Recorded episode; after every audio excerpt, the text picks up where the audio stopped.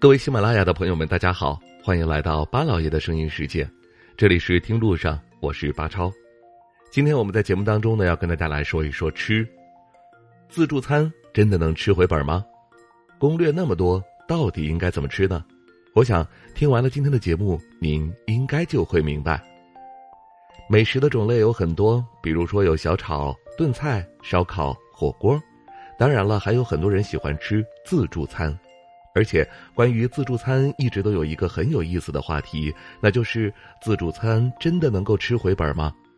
其实，在网上呢，有很多关于吃自助餐的攻略，教大家如何去吃自助餐，保证让你吃回本之类的。那么，吃自助餐真的能够吃回本吗？接下来啊，就跟大家来详细的说一说。我想你听完了以后，也许就会明白了。我们先来说一说网上的攻略。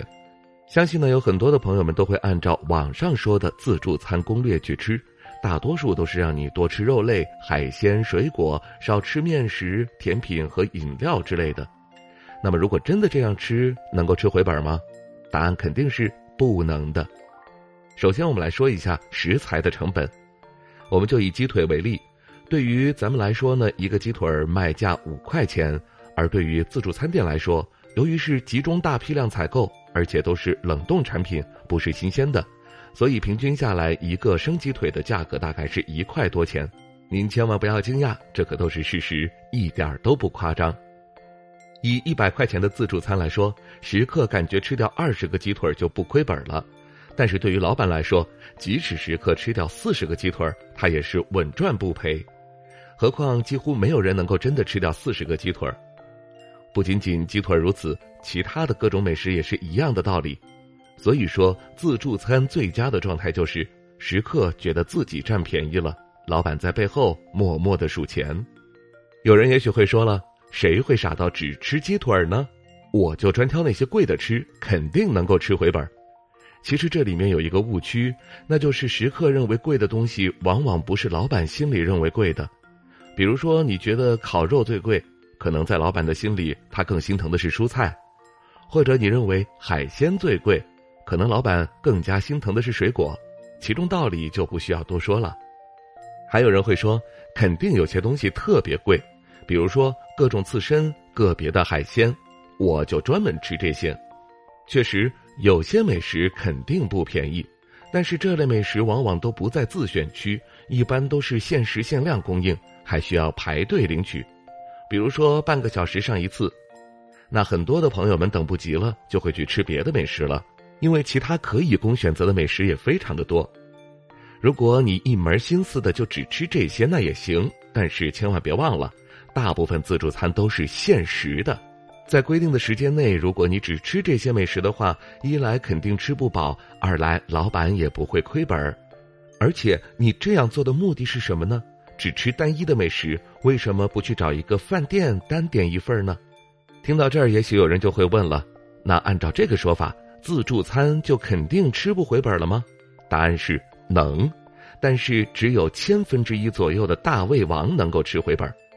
对于绝大多数的普通人来说，自助餐是肯定吃不回本的。毕竟人家老板开店那是为了赚钱，而不是做慈善。如果是人人都能够吃回本的话，那……还开店干嘛呢？接着，咱们再来说一说自助餐到底应该怎么吃。吃自助餐应该看重的是多种多样的口味儿，看重的是琳琅满目的菜品，看重的是自由自在的选择。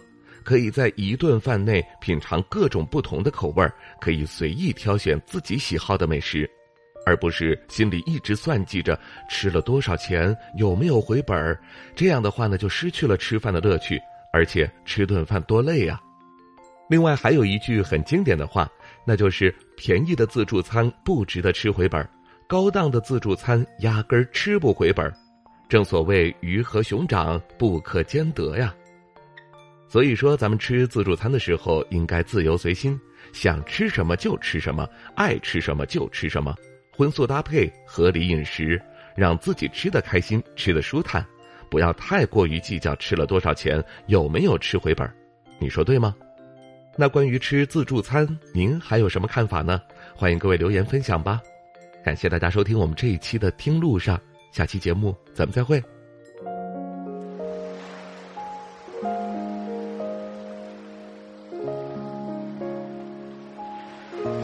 人之所以爱旅行不是为抵达目的地而是为享受旅途中的种种乐趣。